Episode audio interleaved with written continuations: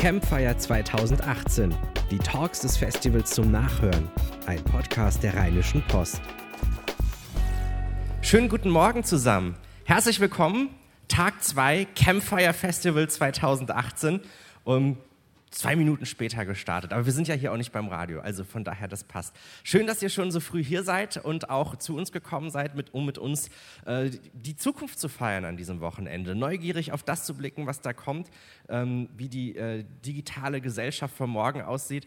Und ich bin da wirklich auch sehr gespannt, was für äh, Erkenntnisse wir in der nächsten Stunde hier so gemeinsam ähm, dann auch bekommen können. Ich darf erstmal sagen, äh, schön, dass ihr da seid. Mein Name ist Daniel Fiene von der Rheinischen Post. Und ich äh, bin, ähm, äh, darf heute Vormittag hier durch das äh, Zeltprogramm führen, durch unseren kleinen Medienzirkus.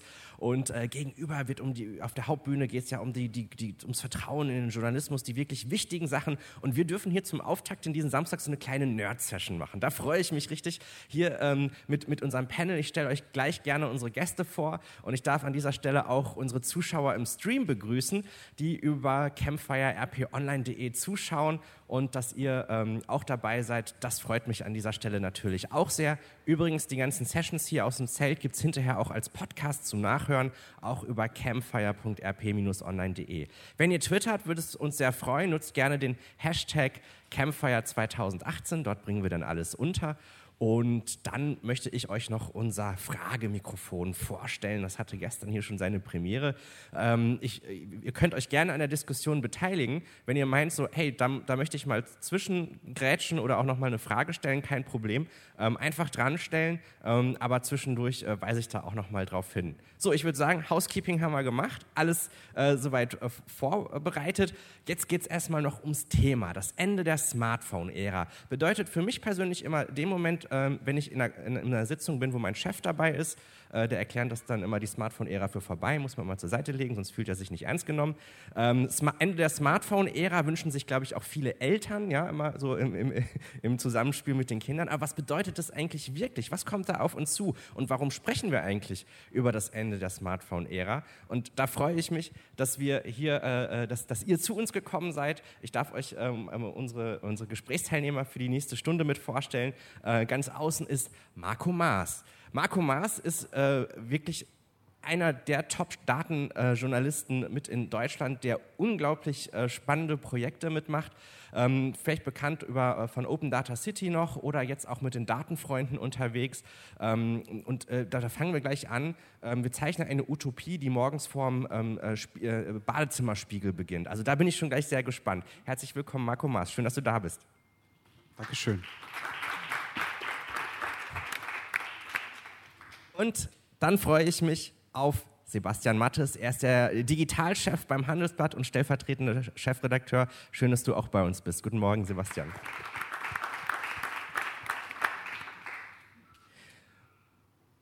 Und ich, das Ende der Smartphone-Ära, bin ich auch sehr gespannt, was Richard Gutjahr zu sagen hat. Immerhin hat er ja mit das erste iPad gekauft. Hm, mo mobile, muss die Geschichte wieder rausholen. Die, die mobile Geschichte, äh, äh, wie, wie, entwickelt sich das, wenn die mobilen Devices dann äh, flöten gehen? Richard Gutjahr, freier Journalist beim BR und auch Kolumnist bei uns bei der RP. Schön, dass du da bist.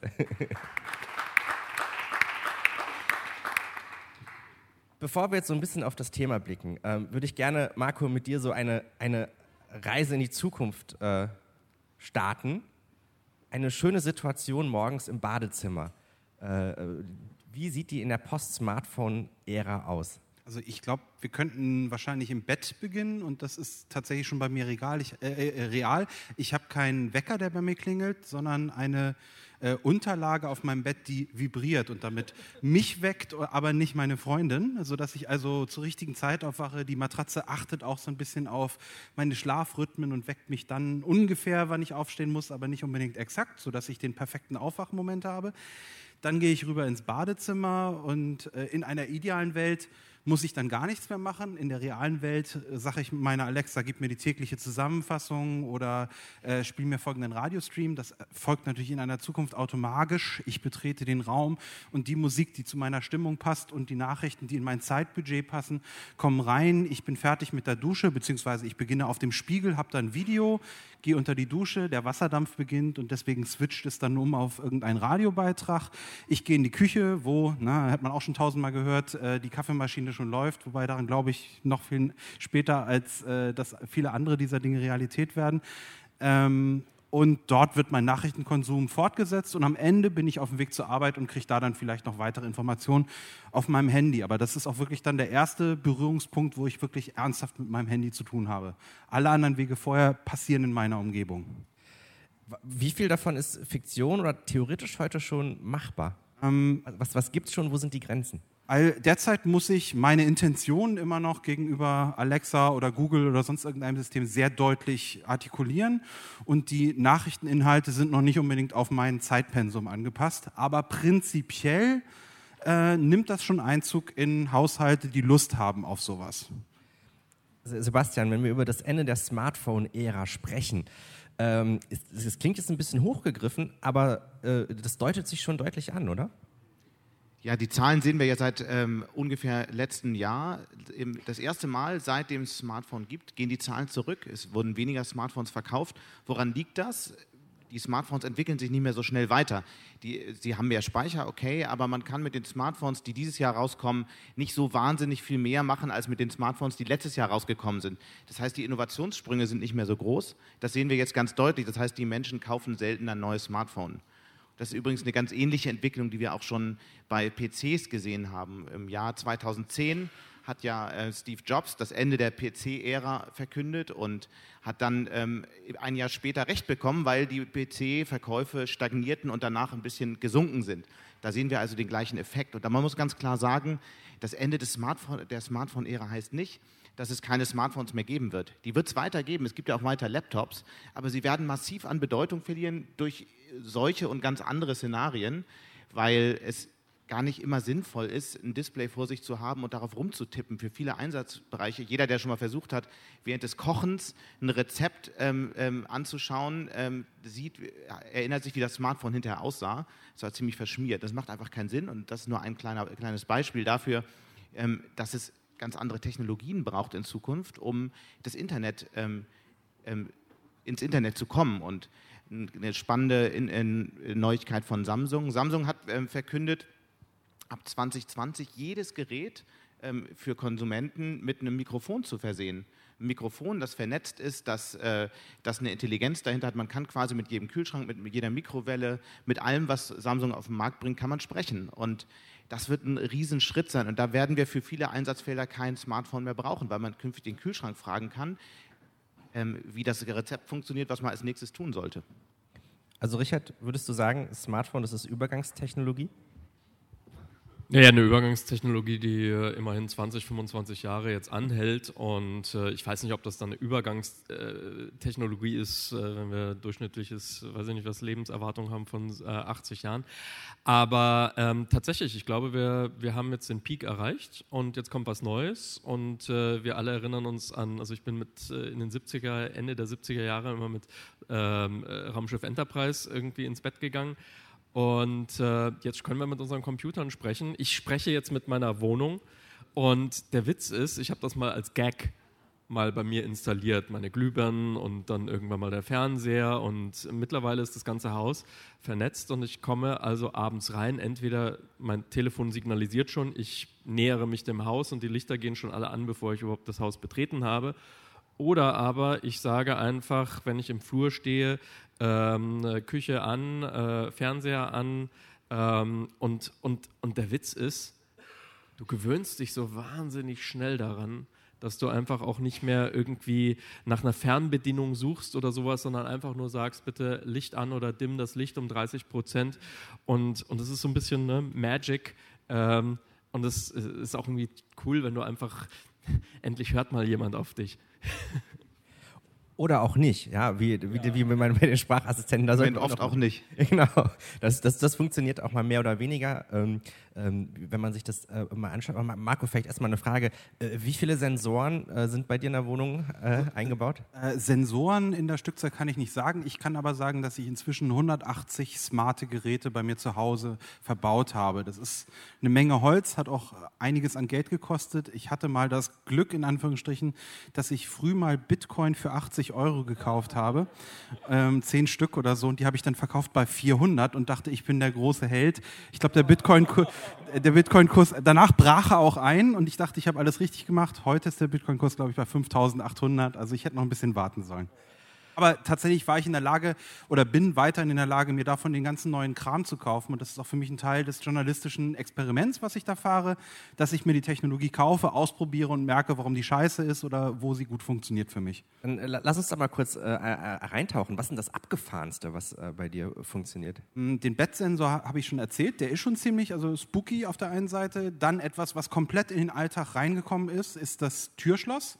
Also bei mir ist das Türschloss so konfiguriert, dass wenn ich oder Leute, die ich in mein Zuhause reinlassen will, äh, die ich freigeschaltet habe mit meinem Smartphone, sobald die Bluetooth und WLAN zusammen äh, vor der Tür haben, geht die Tür automatisch auf. Das heißt, wenn man mit Einkäufen äh, in die Tür geht, kann man sich einfach gegenlehnen und sie geht auf und danach geht sie auch zu. Das ist ziemlich toll. Wenn der Akku leer ist, schläfst du draußen. Äh, ja, dann hat ein Nachbar noch einen Schlüssel, also den kann man trotzdem noch benutzen. Aber also ist mir tatsächlich jetzt in anderthalb Jahren noch nicht passiert. Also das, das kriegt man schon hin. Also inzwischen sind die Telefone ja mit Akku ausgestattet, dass man eigentlich immer noch nach Hause kommt. Ähm, und vielleicht als, als Wundergerät, ich habe so ein Ding, das heißt Welle. Das, und das Welle ist ein äh, Gestensteuerding. Das heißt, äh, man hat irgendwie so einen Bewegungsmelder, der per Infrarot das ganze den ganzen Raum abscannt und man kann gewisse Objekte mit Funktionen versehen. Das heißt, ich kann jetzt ähm, ähm, zum Beispiel, wenn ich am Wohnzimmertisch bin und irgendwo hinzeige auf die Tischlampe oder so, geht der Fernseher an. Das heißt, ich muss noch nicht mal was sagen, sondern ich bin magisch und sage jetzt hier Fernseher an und dann geht der Fernseher an, ohne dass ich wirklich was sagen muss, sondern es passieren einfach Dinge. Ich, ich habe jetzt vor, das zu machen, dass ich, ich will meinen Fernseher gerne versenken. Also wir hatten gestern mit Richard hatte ich drüber gesprochen, der hat einen Fernseher, der so aussehen kann wie ein Gemälde, wo man nicht mehr sieht, dass es ein Fernseher ist. Ich finde dieses schwarze Loch furchtbar und ich möchte das technischer und eindrucksvoller haben, deswegen möchte ich gerne was zum Versenken haben. Und dann möchte ich irgendwo hinzeigen und dann kommt der Fernseher nach oben gefahren. Dann habe ich es geschafft, glaube ich. Ich würde gerne, würd gerne, bevor wir vielleicht mal uns die verschiedenen Aspekte anschauen, wie Sprache, ähm, oder dass die Displays verschwinden. Ähm, erstmal darüber sprechen, was wir uns erstmal jetzt bei diesem Umbruch, das was auf uns zukommt, äh, wie wir damit als Medienunternehmen, als klassisches Unternehmen überhaupt was wir uns bewusst machen müssen. Denn das Problem ist ja so ein bisschen, jetzt haben wir endlich seit Jahren ge äh, gepredigt, Mobile First, Smartphone, Smartphone, Smartphone, ihr müsst umdenken, umdenken, umdenken und jetzt kommt schon wieder was Neues. Was, was müssen sich Unternehmen, was müssen sich Medien ähm, jetzt derzeit bewusst machen? Ich glaube, das ist ein dramatischer Wandel, der bevorsteht. Ich glaube, dass wir, das, das neue Schlagwort wird sein Voice First. Und fangen wir mal bei den Unternehmen an. Für Unternehmen ist diese Entwicklung eine extrem schlechte Nachricht. Weil, wenn, das sieht man jetzt schon, wenn man über Alexa ein Produkt sucht, Beispiel Klopapier. Ich sage Alexa, ich bräuchte neues Klopapier. Dann sagt Alexa, alles klar, schicke schick ich dir zu. Was ist das für Klopapier? Das ist verhältnismäßig teures Klopapier.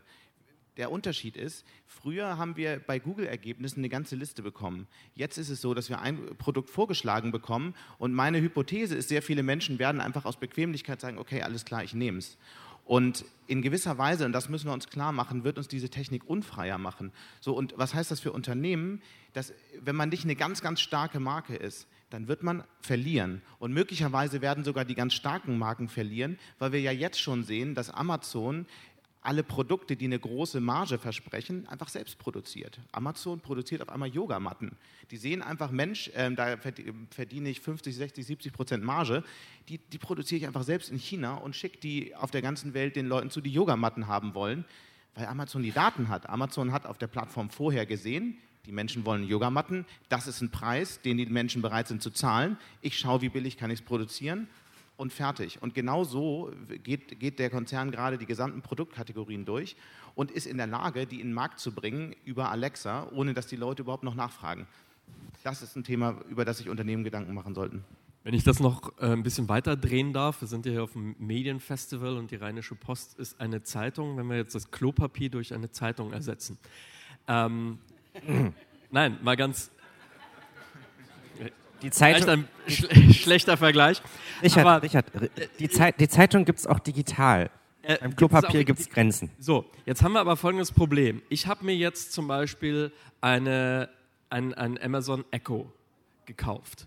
Und am Anfang, die Spielfreude und die Neugier ist natürlich groß, konfiguriere ich den einmal und stelle jetzt einmal ein, zum Beispiel, dass meine Nachrichten, weiß ich nicht was, von der Deutschen Welle oder von, äh, weiß ich nicht was, Tagesschau oder von der Rheinischen Post kommen und du steuerst danach nicht mehr, spiel mir bitte die Rheinische Post vor oder spiel mir bitte, sondern sagst wir, was ist los in der Welt oder äh, spiel Nachrichten.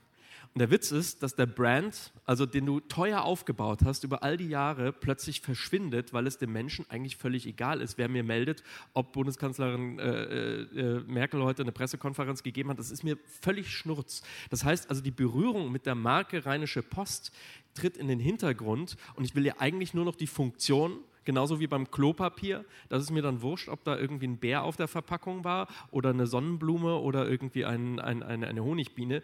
Ähm, das ist mir egal. Hauptsache, das Ding erfüllt den Zweck. Und, und das ist ein riesen, riesen, riesen Verlust für alle diejenigen, die über Jahre hinweg versucht haben, ihre Marke zu pimpen. Es gab immer diesen Satz, irgendwie alles muss auf die Dachmarke oder auf die Marke einzahlen. Und dem Kunden am Ende ist es egal, solange das Produkt eigentlich nur das tut, was es verspricht. Darf ich ein, einmal kurz reinspringen an der Stelle? Ich glaube, das äh, kann man noch weiter drehen und das musste ich vorhin denken, als du deine Beispiele vorgetragen hast.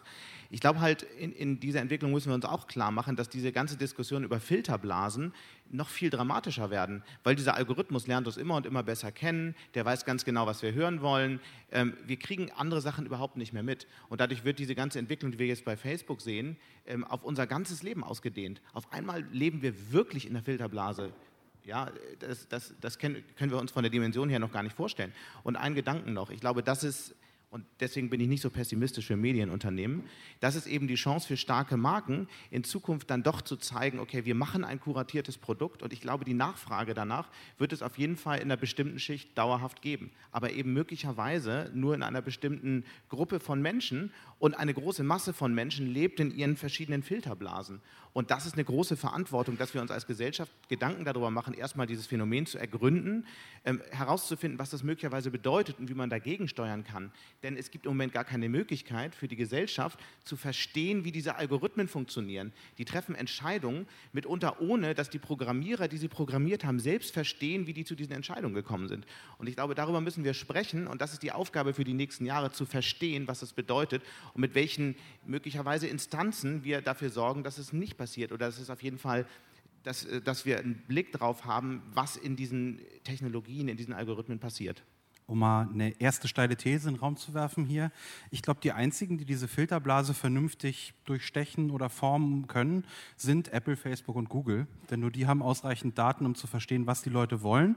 Und äh, die haben ein ureigenes Interesse daran, dass Menschen ähm, zufrieden informiert werden. Also, dass die das kriegen, was sie wollen. Und momentan funktionieren Algorithmen typischerweise so, hey, äh, du hast ein Buch von, äh, was weiß ich, äh, wie heißt dieser, äh, das Vermächtnis, die Dan Brown gelesen und deswegen liest du auch andere Bücher von Dan Brown, aber dass jetzt irgendwie der vergleichbare Autor, der so ähnliches kommt, das fängt jetzt gerade erst an. Das heißt, die Algorithmen, die, die wir jetzt sehen, sind so im Kindergartenalter, dass es noch überhaupt nichts damit zu tun hat mit den Algorithmen, die auf uns zukommen, wenn wirklich noch mehr Daten reinfließen. Und die einzigen Leute, die mit so viel Daten umgehen können, sind die großen Konzerne. Ich glaube, dass wir die kontrollieren müssen in gewisser Weise. Aber letzten Endes wird die Kontrolle, was ich auf meinen Geräten sehe, in der Hand von amerikanischen oder chinesischen Firmen bleiben. Und dann ist es nicht mehr die Hoheit von einem Journalisten, der beim Handelsblatt arbeitet, sondern vielleicht ein Journalisten, der bei Amazon oder bei Apple oder bei Facebook oder sonst irgendwo arbeitet. Ich glaube, dass die Konzerne die Macht haben, aber sie haben gar kein Interesse dran, weil Zufriedenheit sorgt in der Regel für Filterblasen. Weil es macht dich zufrieden, wenn du Dinge liest, die deine Meinung bestätigen. Das ist ja nun psychologisch tausendmal belegt. Naja, Facebook hat jetzt ja das Problem, dass die Leute genau in diesen zufriedenen Filterblasen sind, aber die Gesellschaft geht da trotzdem auseinander. Und wahrscheinlich kann Facebook mehr verkaufen, wenn eine Gesellschaft gesamtheitlich irgendwie zufrieden sind. Deswegen haben die wahrscheinlich ein kommerzielles Interesse an einem gesellschaftlichen Konsens, an dem, was die Tagesschau vielleicht jetzt noch als Funktion hat, künftig auch irgendwie zu liefern. Ist bisher noch nicht zu erkennen, Nee, aber könnte bleiben ja wir optimistisch. Genau, ich bin Utopist. Wenn wir äh, uns das aber mal anschauen, ähm, allein durch die, die Filterung ähm, ähm, bei der Sortierung der Suchergebnisse, welche Macht da auch bei Amazon ist, was glaubt ihr, was sind denn dann so die, ähm, die, die, Gewinner oder die, ähm, die, die, Player, die am meisten am Ende ähm, davon profitieren werden. Also über, mit, beim, beim Desktop-PC haben wir über Microsoft gesprochen, ähm, jetzt die äh, Mobile Devices, da war Apple immer ganz weit vorne. Ist es jetzt nur Amazon oder gibt es da, müssen wir uns da auch da wirklich ein bisschen mehr in die Breite schauen, ähm, dass da auch andere Player sind, die in den nächsten Jahrzehnten äh, die IT-Welt mit maßgeblich prägen und beeinflussen werden? Du redest jetzt von Technik oder von Journalismus an der Stelle? Technik. Technik. Okay, dann ich glaube, also wenn man mich jetzt fragen würde, wer macht das Rennen von den Four oder Five Horsemen, ähm, Apple, Google, Facebook und so weiter, ich würde im Moment auf Amazon setzen. Ähm, warum? Weil sie am gnadenlosesten tatsächlich auf den Kunden schauen. Das heißt also, die haben ja, und das ist ja das, wenn wir fragen, was kommt nach dem Smartphone, ähm, die sind ja schon in Zukunft, also äh, die, erst haben sie angefangen zu sagen, okay, das Problem bei unserem Versandservice ist am Schluss sozusagen das Paket, die Zustellung. Und dann haben sie gesagt, da müssen wir runter von, von irgendwie einer Woche auf zwei Tage. Dann haben sie die zwei Tage eingelöst und dann war es nur noch ein Tag. Und in dem Moment, wo ich gesagt habe, hey, cool, ich bestelle heute und morgen kommt das Paket schon, wie geil ist das denn? Haben die plötzlich ein halbes Jahr später gesagt, so, und jetzt kommt es in Ballungsgebieten innerhalb von zwei Stunden. What the fuck? Und, und, und die arbeiten jetzt schon dran, uns im Grunde genommen, die sortieren ja jetzt schon ihre Lager danach, was du bestellen könntest, damit es noch schneller geht. Also das heißt, was immer wir uns heute hier schon vorstellen und so weiter, die sind schon um zwei Generationen weiter und müssen nur warten, wann der Moment ist, wann sie es auf die Menschheit loslassen.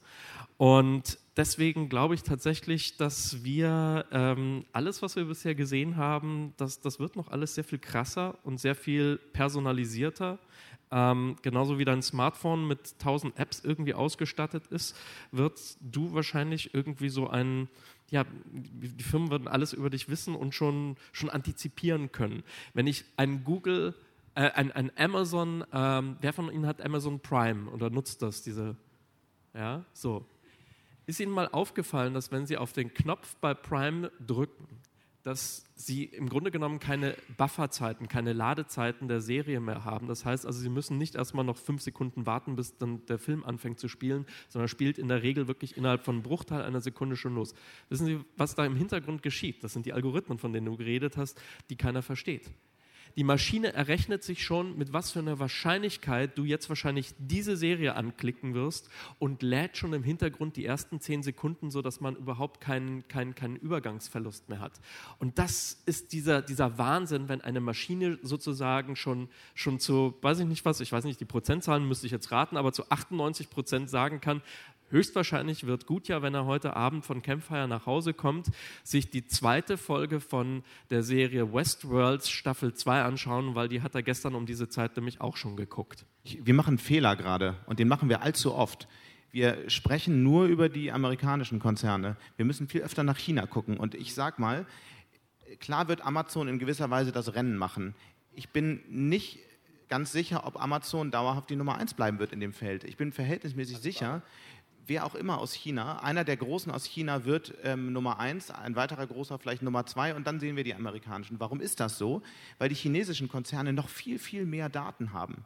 Ja, die bauen auf der einen Seite Plattformen für Kommunikation, für E-Commerce und gleichzeitig vernetzen die ganze Städte und bekommen sämtliche sozialen Daten von den Menschen, die in China wohnen. Und das wird alles in einen riesen Topf geworfen. Und warum ist das so wichtig? Algorithmen, ähm, Machine Learning funktioniert dann am besten, wenn, wenn diese Algorithmen maximal viele Daten haben.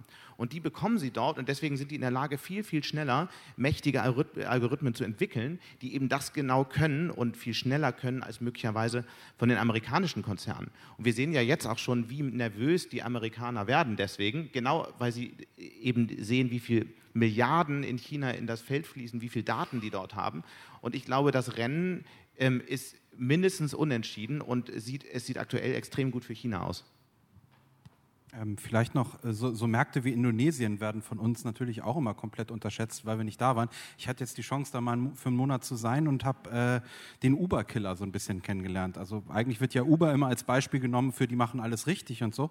In Indonesien ja. gibt es ein, naja, stimmt, richtig, also so von, von Produktseite her. Ähm, ähm, da gibt es einen Dienst, der heißt Gojek. Den installiert man sich auf sein Handy und im Endeffekt ersetzt diese Gojek-Oberfläche, ähnlich wie WeChat das aus China macht, im Grunde genommen alle Aspekte meines Lebens, die damit was zu tun haben, dass Dinge zu mir kommen, ich irgendwo anders will oder A zu B über C irgendwas machen will. Also Beispiel, ähm, man kann dort erstmal mit so einem Moped-Dienst hin und her fahren. Das ist das, was in Indonesien eben das Mittel der, Verkehrsmittel der Wahl ist. Man kann aber auch so ein Moped einfach so zum Restaurant schicken und das bringt einem was zu essen. Das Spannende ist, diese Restaurantkarte ist innerhalb des Gojek-Systems und wird in, mit Gojek-Dollar bezahlt, also der eigenen Währung, die da drin sind, weil in Indonesien nur, ich glaube, 10 oder 20 Prozent der Leute überhaupt eine Kreditkarte und nur 60 Prozent ein Bankkonto haben. Das heißt, da gibst du dieses Lohntütenprinzip noch und jeder Gojek-Fahrer kann Bargeld annehmen und lädt dann im Umkehrschluss die Gojek-Dollar von dieser Person auf. Das heißt, die schaffen eine komplett eigene Volkswirtschaft und Nachrichten fangen inzwischen auch an, eine Rolle zu spielen. Das heißt, ich lese meine Nachrichten Nachrichten dort, ich bestelle alles, was ich fürs tägliche Leben brauche und wenn ich von A nach B will, mache ich das auch darüber. Das, und diese Dienste sind einfach so schnell unter anderem dadurch, weil dieses Schwellenland jetzt einfach mal einen Riesensprung macht. In Deutschland haben wir ein so gesättigtes System, uns geht so gut, wir haben keine vernünftige Glasfaser und alles. Das heißt, äh, der Fortschritt hat überhaupt keine Chance, so schnell hierher zu kommen, weder zu uns noch zu Amerika. Aber in den ganzen Schwellenländern, die können eine Stufe auslassen, nämlich Kabel in der Erde zu verbuddeln und fangen gleich an mit äh, sowas wie LTE oder 5G oder so. Und ähm, da müssen wir auch nur ins europäische Ausland gehen, wenn man sich nach Schweden oder irgendwelchen anderen Ländern umguckt, wie äh, akzeptiert dort Payments mit dem Handy oder irgendwelchen anderen Mitteln, sind weg von Bargeld. Das beschleunigt alles radikal. Und wir sind einfach digitales Hinterland in Deutschland. Wenn ich das vielleicht ein bisschen zusammenfassen kann, ich glaube, wir sind uns da in der Regel, also grundsätzlich einig und interessant, egal welches Land, egal welche Firma das Rennen macht, äh, ob das jetzt China, die Amerikaner, Amazon oder ein, ein für uns noch unbekannter äh, Dealer der Zukunft sein wird, eine Gemeinsamkeit sehe ich sehr wohl, dass aus den Warenhäusern Medienhäuser werden und aus den Medienhäusern werden Warenhäuser. Und wir buhlen letzten Endes, so wie einerseits Microsoft, die haben Betriebsoberfläche gemacht, Google war eine Internet-Company, Apple hat die Hardware hergestellt und Facebook war das Social Network. Und alle gehen in die Mitte und alle wollen vom jeweils anderen. Microsoft baut jetzt tatsächlich auch Hardware.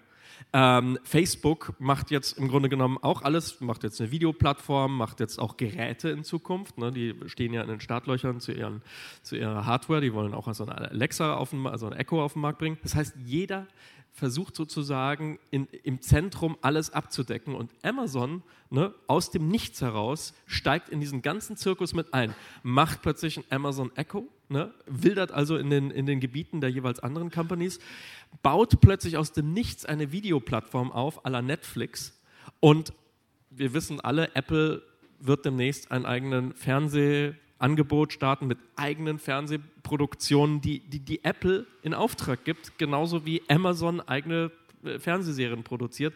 Das heißt also, es ist wirklich ein Rennen um wer, wer äh, greift alles ab. Ne? Das stimmt, aber wenn, wenn Medienhäuser tatsächlich, und die Tendenz sehe ich auch, wenn Medienhäuser tatsächlich zu Warenhäusern werden, dann schaffen sie sich selbst ab. Weil wenn ein, wenn ein journalistischer Betrieb ähm, seinen Journalismus darüber finanziert, dass der Journalismus Dinge ähm, empfiehlt, die, mit denen man Geld verdient, dann ist es vorbei. So, und ich glaube, das kann nicht der Weg für Medienhäuser sein. Ich glaube, ich bin fest davon überzeugt, dass es eine. Aber womit ver, ver, ver, verdient den Springer? Mit Journalismus? Naja gut, es gibt journalistische Einheiten, die, die von völlig anderen Einheiten querfinanziert werden. Ich war jetzt eher bei dem, ähm, wir finanzieren Redaktionen durch E-Commerce, weil wir auf Produkte, ja, das ist ein, bei digitalen, bei, bei Online-Medien durchaus ein Geschäftsmodell. Das halte ich für extrem schwierig. Ich würde gerne nochmal eine andere Komponente ins Gespräch bringen. Ähm, was mir nämlich eingefallen ist, ähm, äh, über, lass uns mal über Kompetenzen äh, sprechen, die von Tech-Unternehmen bisher total außen vor gelassen werden. Sollen wir noch eine kurze abschließend, hätte ich noch eine äh, steile These ähm, Okay, zu gerne, dem, was ja. wir gerade diskutiert haben. Ich glaube, wir müssen uns eine Sache klar machen. Wir haben über China gesprochen, über Indonesien, über die USA. Wir haben noch nicht über Europa gesprochen. Und warum ist das so? Es gibt im Moment nicht viel zu sagen. Ja, und so und äh, da- das, Ja, als du gerade zum Beispiel die, das Zusammenwerfen von Daten äh, genannt hast, also dass daraus was entsteht, dachte ich so, ja, dann viel Spaß hier in Europa. So, und das meine ich auch. Und was wir uns klar machen müssen, die Algorithmen werden so eine Art Betriebssystem für die Gesellschaft in Zukunft, weil die Algorithmen Entscheidungen für uns treffen, die Algorithmen für kollektive Entscheidungen treffen und so weiter. So, und die Folge wird sein, dass das Be- Betriebssystem unserer Gesellschaft in Zukunft entweder in den USA, aber immer öfter auch in China entsteht. Da ist auch schon ein äh, Gast am Mikro. Herzlich willkommen. Ja, danke schön. Morgen. Ähm, unterstellt, ähm, das passiert alles so, wie Sie das sagen. Würde mich mal interessieren, was Sie glauben, woher denn die Inspiration und äh, Kreativität der Menschen in Zukunft kommt. Ähm, wenn ich jetzt heute eine Zeitungsseite zum Beispiel lese, von mir aus auch digital oder so, dann sehe ich ja immer noch mal eine News, einen Link oder so von einer Info, die ich nicht äh, geklickt habe, wo ein Chefredakteur zwar was ausgewählt hat, aber nicht auf mich persönlich, sondern weil es in die Zeitung passt. Also irgendwas, was mich dann interessiert, wo ich draufklicke und was erfahre ähm, aus dem Gebiet, ja, wo ich mir noch nie Gedanken gemacht habe. Aber Ihre Zukunft, wie Sie sie beschreiben, ist ja praktisch nur nach meinen Interessen abgebildet. Ein Algorithmus sucht was. Äh, Das führt ja in eine, in eine ganz andere Welt. Das heißt, ja, wo bleibt die Inspiration und Kreativität? Wichtige Frage. Ähm, vielleicht eine erste Antwort. Ähm, die Algorithmen, die wir jetzt sehen, sind genau äh, kreativitätshemmend, sag ich mal. Aber es ist sehr, sehr denkbar und wir haben es experimentell auch schon gezeigt, dass man äh, Leute überraschen kann. Also wenn Themen verortet werden, also Fachsprache wäre jetzt eine semantische Analyse. Also ich verstehe einen Text und verstehe, in dem Text geht es um äh, Bauwagen und äh, Betonmischer oder so. Und ich sehe die Lesehistorie dieses Menschen und ich äh, abstrahiere daraus, er ist männlich, interessiert sich für irgendwelche handwerklichen Tätigkeiten und so weiter. Und äh, kann jetzt auch überlegen, was ist am anderen Ende des Spektrums und könnte da irgendwie eine Geschichte über Schmetterlinge auch automatisiert reinfliegen lassen und das dann auch testen. Also dieses Thema Überraschung und Inspiration lässt sich algorithmisch abbilden. Noch nicht gut, aber es wird kommen. Ich glaube, was auch kommen wird, ich, ich, ich sehe das ganz ähnlich wie Sie. Nochmal meine, noch meine Sorge zu den Filterblasen, die Algorithmen verstärken. Ich sehe im Moment noch keine Algorithmen, die das äh, Problem lösen. Ich glaube, wir werden eine Gegenbewegung sehen. Nicht algorithmisierte Produkte, Medienprodukte werden das neue Bio. Und Bio ist eine gigantische Bewegung. Am Ende ist ja Werden Informations... eher die neuen Plattenspieler, glaube ich, weil auch ein Markt Nee, da. sehe ich total anders. Am Ende ist es doch so, dass ähm, Informationsaufnahme sowas ist wie Ernährung, ja? Und, und Menschen denken darüber nach, wie sie sich ernähren. Und ich bin ganz sicher, und das tun Menschen ja heute schon, sie machen sich Gedanken darüber, wie sie sich informieren. Und es ist ja nun wirklich nicht so, dass alle Medienmarken gestorben sind. Es gibt sehr viele große, starke Medienmarken, von denen der eine mehr, der andere weniger, echt große Schritte auch in, in Geschäftsmodelle der Zukunft gerade tut. Also es ist ja alles gar nicht so schlecht und es wird nicht alles verschwinden. Und es wird, ich glaube, eher eine gegenteilige Entwicklung geben. Und ich bin davon überzeugt, dass es eine gute Nachricht für Medien ist, wenn sie die Antwort darauf finden, wie ein Produkt in Zukunft aussehen sollte. Ein kuratiertes Produkt, von Journalisten kuratiert. Ich meine, wenn man sich das mal anschaut, auch wie, wie erfolgreich E-Paper sind, ja, äh, vielleicht spielt es damit rein. Aber, Aber sorry, E-Paper sind ja kein digitales Produkt. E-Paper ist einfach das, das alte Printprodukt ins Internet kopiert. aber Richard, Übergangstechnik. Du hast, grad- du hast gerade bei Sebastians Ausführungen mehrmals den Kopf geschüttelt. Warum? Ich habe mal eine Kontroverse, wo wir nicht einer Meinung sind. Ich sehe das komplett anders als ihr beiden.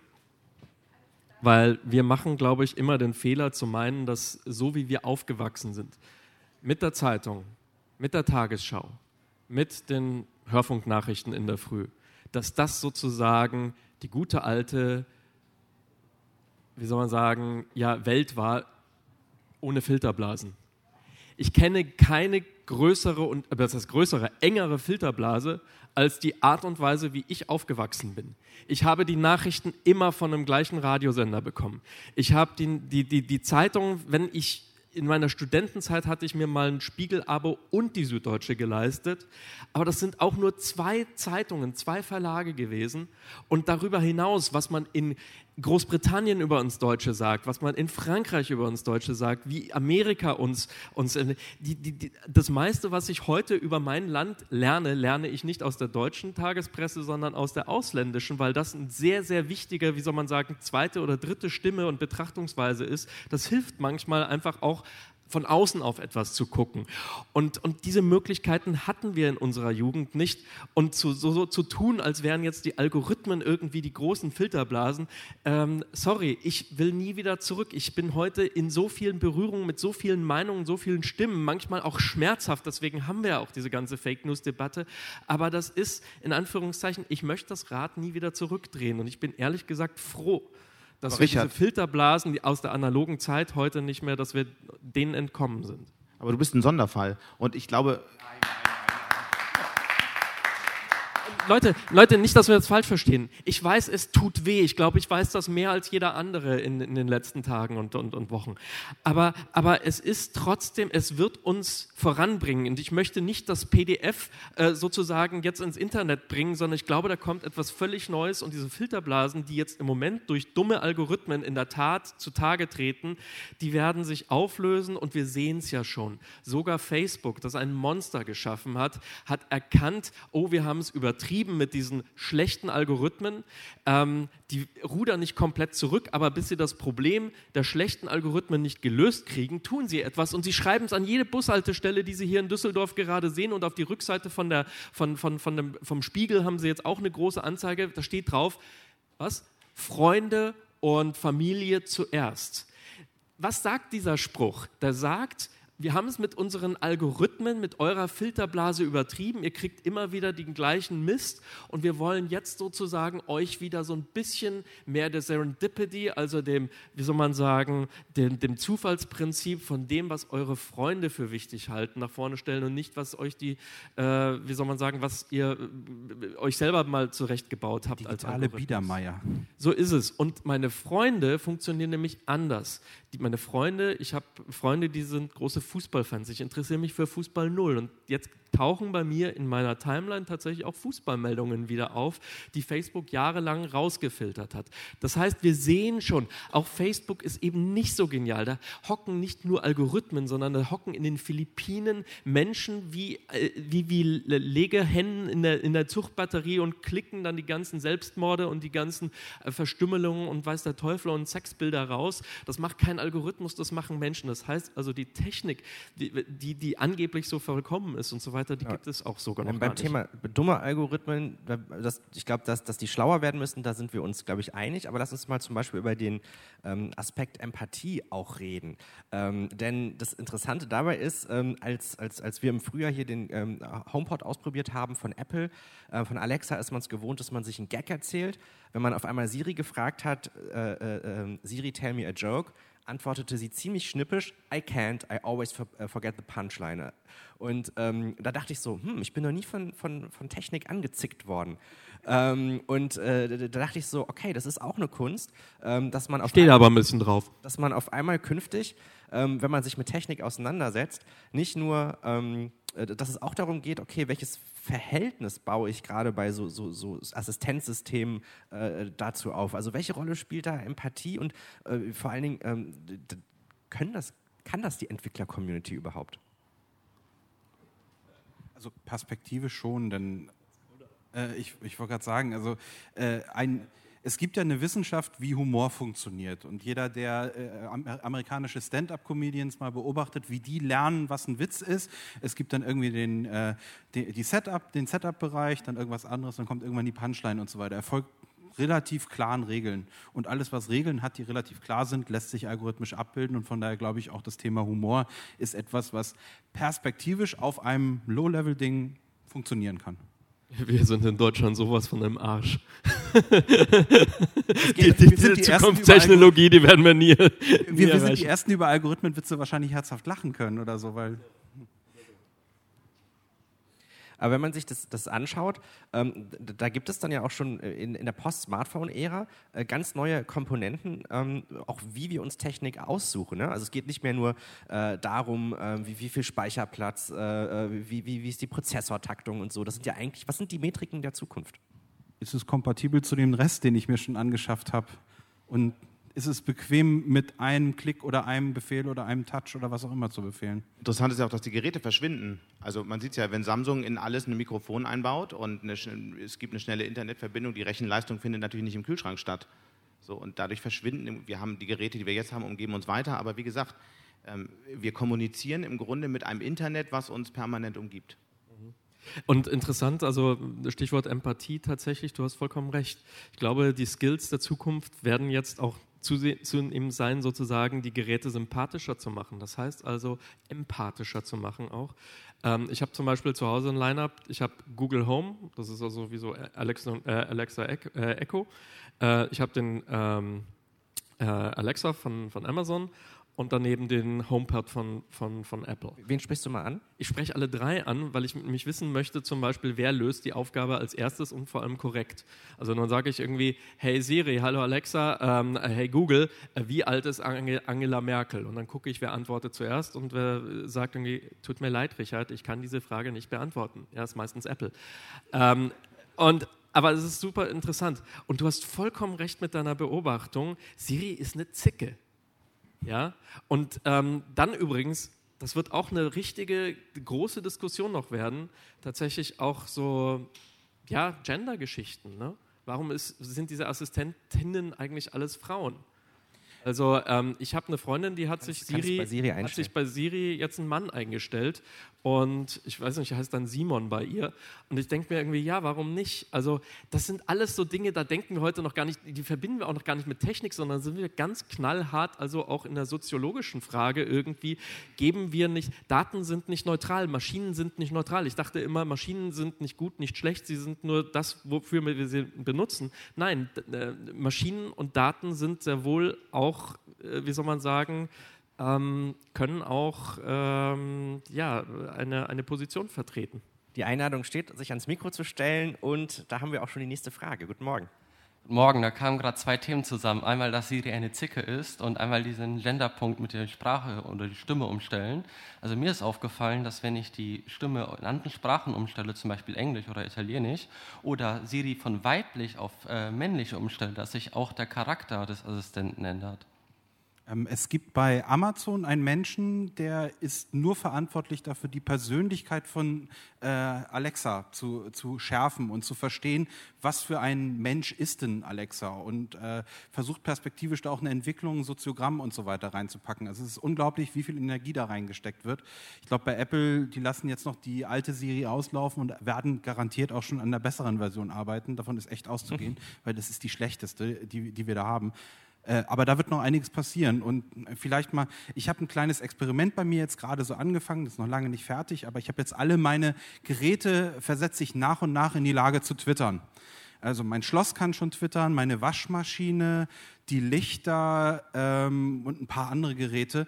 Und ich habe mir für den ersten Schritt einfach nur irgendwelche Sprüche dazu ausgedacht, die passieren, wenn die Waschmaschine startet. Juhu, die Waschmaschine startet. Oder hey, nur noch zehn Minuten und am Ende, die Waschmaschine hat mal wieder einen erfolgreichen Job für Marco gemacht oder sowas. Also, und das wird rausgetwittert. Meine Idee ist, wenn jeder einzelne Sensor, der in meiner Wohnung ist, bei jeder Interaktion irgendwas sagt, kann ich daraus aus diesen stupiden Sätzen, die derzeit noch vorgegeben sind, im nächsten Schritt mal Variationen machen. Äh, eine meiner Psychogramme, die ich mir vorstelle, ist Marvin von Per Anhalter durch die Galaxis, wer den vielleicht kennt, dass meine Wohnung dann irgendwie sagt, oh, ich bin so intelligent, aber jetzt muss ich hier irgendwie nur diesen Lichtknopf wieder anmachen. Naja, ist dann so. Und äh, darüber dann vielleicht auch mal zu versuchen, über die Geräte und über die Sensorik dann so als Experiment mal zu zeigen, wie einfach es ist, aus Datenpunkten eine gewisse Persönlichkeit zu formen.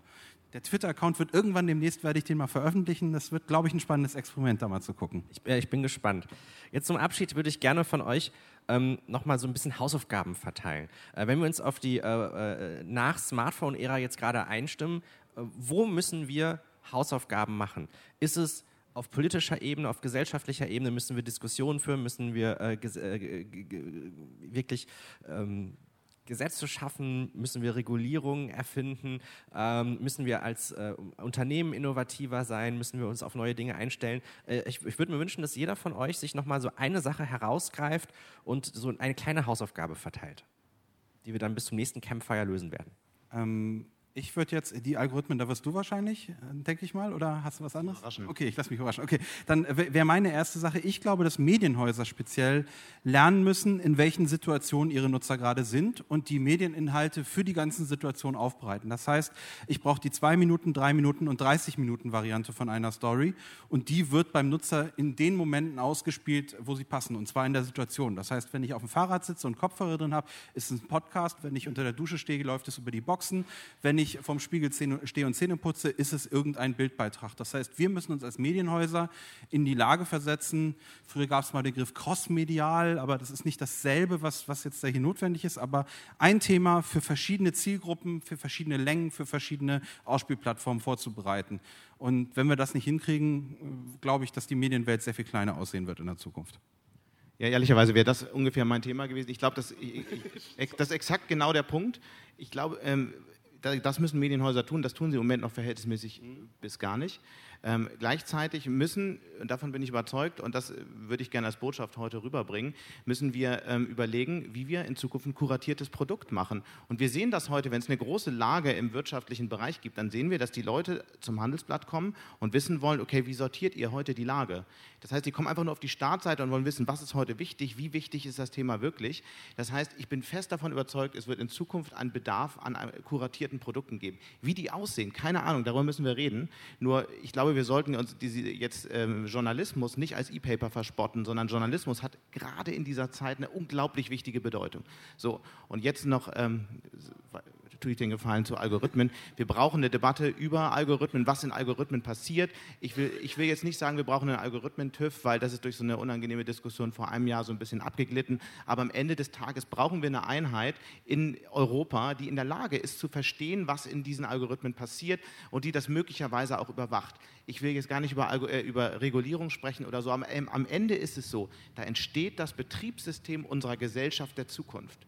Und wir müssen einen Blick haben, wir müssen verstehen, was in diesem Betriebssystem äh, passiert. Danke. Richard.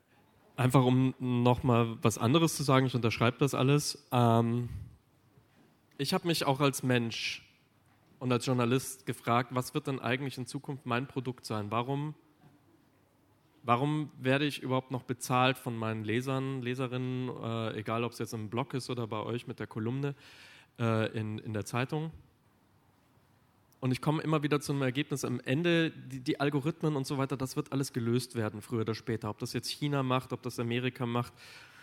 Äh, wir werden da mehr oder weniger, das werden wir gar nicht aufhalten können. Wir werden es begleiten, regulatorisch irgendwie so die, die, die, die, die, die Ränder sozusagen, äh, die Gleitplanken irgendwann mal festlegen müssen, genauso wie wir das mit dem Straßenverkehr auch gemacht haben. Gab ja am Anfang auch keine Ampeln oder Verkehrsschilder in den, in den Straßen. Das wuchs dann so über die Zeit. Da mache ich mir keine Sorgen, das wird von alleine passieren. Also wenn wir nicht ganz blöd sind als Menschheit, aber das glaube ich nicht.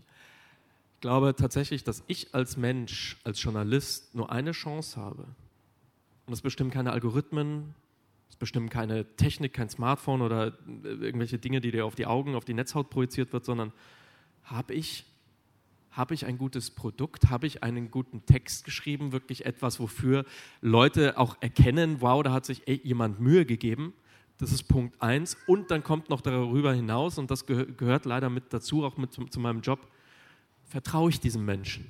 Ist das ein Mensch irgendwie, dem ich, von dem ich mir die Welt erklären lasse? Hat er die Kompetenz und, und, und, und vor allem ist er auch erreichbar für mich und nicht so, wie soll man sagen, wie früher von der Kanzel runter predigen und nach mir die Sintflut. Und wir kennen tatsächlich diesen Bedarf der Menschen, diese, diese Sehnsucht fast schon nach, nach, nach Orientierungs- und jetzt kommt es, nicht Algorithmen, sondern Persönlichkeiten. Und jetzt sage ich etwas ganz Krasses sogar ein, ein, ein, ein Tichy, ein Matusek, ein, ein, äh, auf der anderen Seite, wenn ich das jetzt auch mal positiv, ne, äh, ein Steingart, den wir hier gestern hatten und so weiter. Die Leute äh, lieben es, dass da jemand sich hinstellt und sagt, hier in your face, ich bin ein Mensch aus Leib und Blut und ihr könnt, ich bin nicht immer perfekt, aber äh, ich habe da ein paar Gedanken, die würde ich gerne mit euch teilen. Und die Leute lieben das ob aller Technik und diesen Smartphones äh, hin. Und ich glaube, das ist eine Riesenchance. Ich glaube, wir müssen auch die Menschlichkeit wieder so ein bisschen nach vorne bringen, weil dann hätten wir viele Probleme wie Chemnitz, glaube ich, nicht.